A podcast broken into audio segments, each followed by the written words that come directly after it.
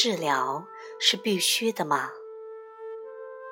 有些迈向觉醒的灵修途径认为，疗愈是不需要的。他们也认为，关注过去会使你留在过去，唯一需要的是活在当下，这样就没有过去需要被疗愈了。这的确是真的。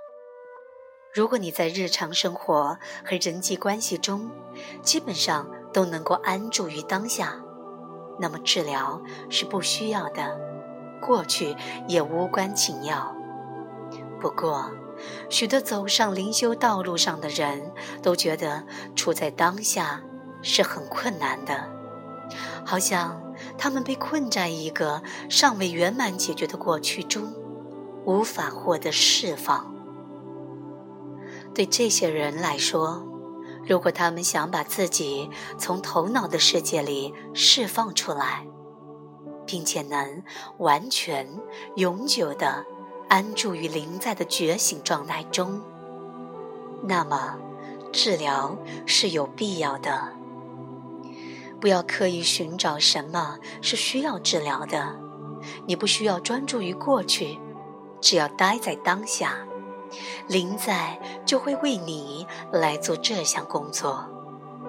灵在的力量会把所有需要治疗的一切带到意识觉知中。当他们浮现出来，等待治疗和成全时，你就释放了过去，而过去也释放了你。这样，你就能更加深入到当下时刻。当下时刻是进入过去的大门，使得真正的疗愈和成全有可能达成。经由灵在的力量而得到的治疗，并没有什么神奇之处。